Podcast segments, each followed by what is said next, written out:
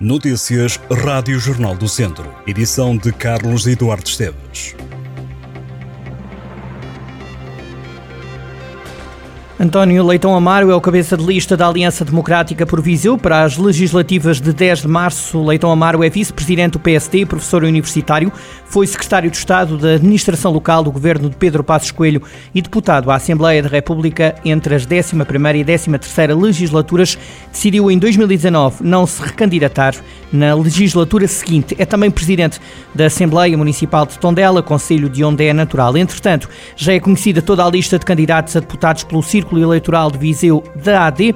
A lista foi aprovada em Conselho Nacional do PSD. Em segundo lugar está Pedro Alves, Inês Domingos está em terceiro e o quarto é Carlos Silva. Em quinto lugar surge Rui Ladeira, a sexta colocada Isabel Fernandes. O sétimo lugar será indicado pelo CDS. O oitavo da lista é João Paulo Fonseca. Na lista de suplentes constam mais cinco nomes, quatro indicados pelo PSD e um pelo CDS. A nível nacional, o presidente do PSD, Luís Montenegro, é o número um por Lisboa. O ex-bastonário da Ordem dos Médicos, Miguel Guimarães, é o primeiro da lista pelo Porto.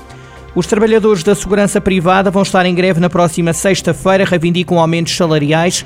A paralisação convocada pela Associação Sindical de Segurança Privada terá uma concentração a partir das 10 da manhã de sexta-feira em Lisboa e deverá contar com a participação de representantes de Viseu.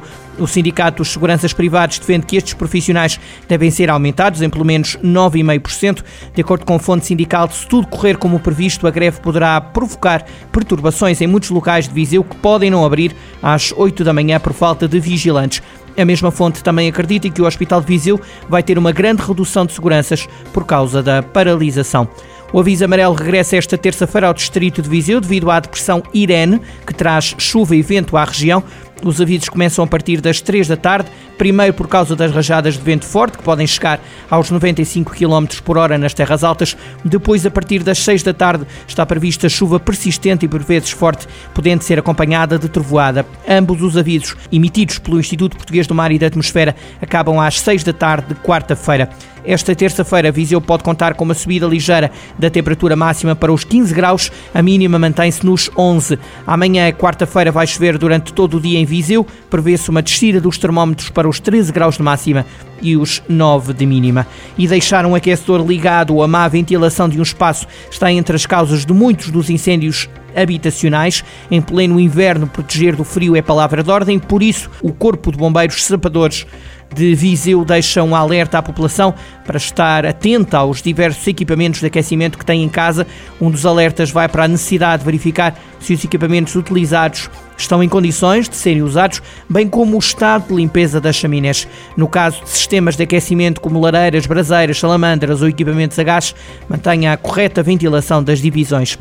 Contudo, tenha atenção e evite também nas correntes de ar frio. Se a escolha for o uso de botijas de água quente, mantenha sob vigilância a utilização para evitar o risco de queimaduras. Na hora de dormir, evitar também, dizem os bombeiros, estar muito perto dos equipamentos de aquecimento ou outras fontes de calor.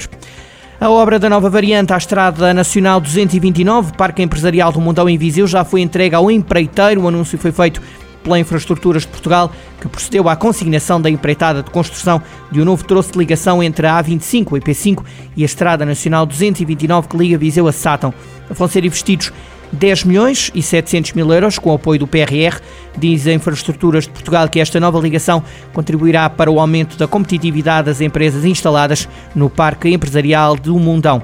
O troço terá uma extensão aproximada de 5 km, com início num novo nó de ligação ao antigo IP5, aproximadamente ao quilómetro 95,5 e fim numa nova rotunda que está a ser construída ao quilómetro 69,3 da Estrada Nacional 229.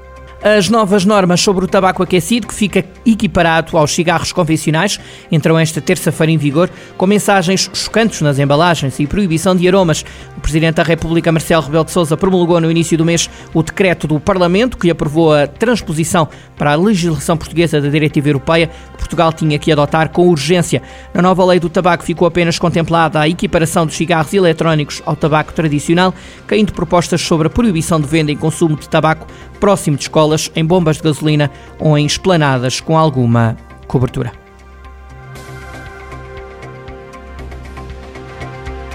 Estas e outras notícias em jornaldocentro.pt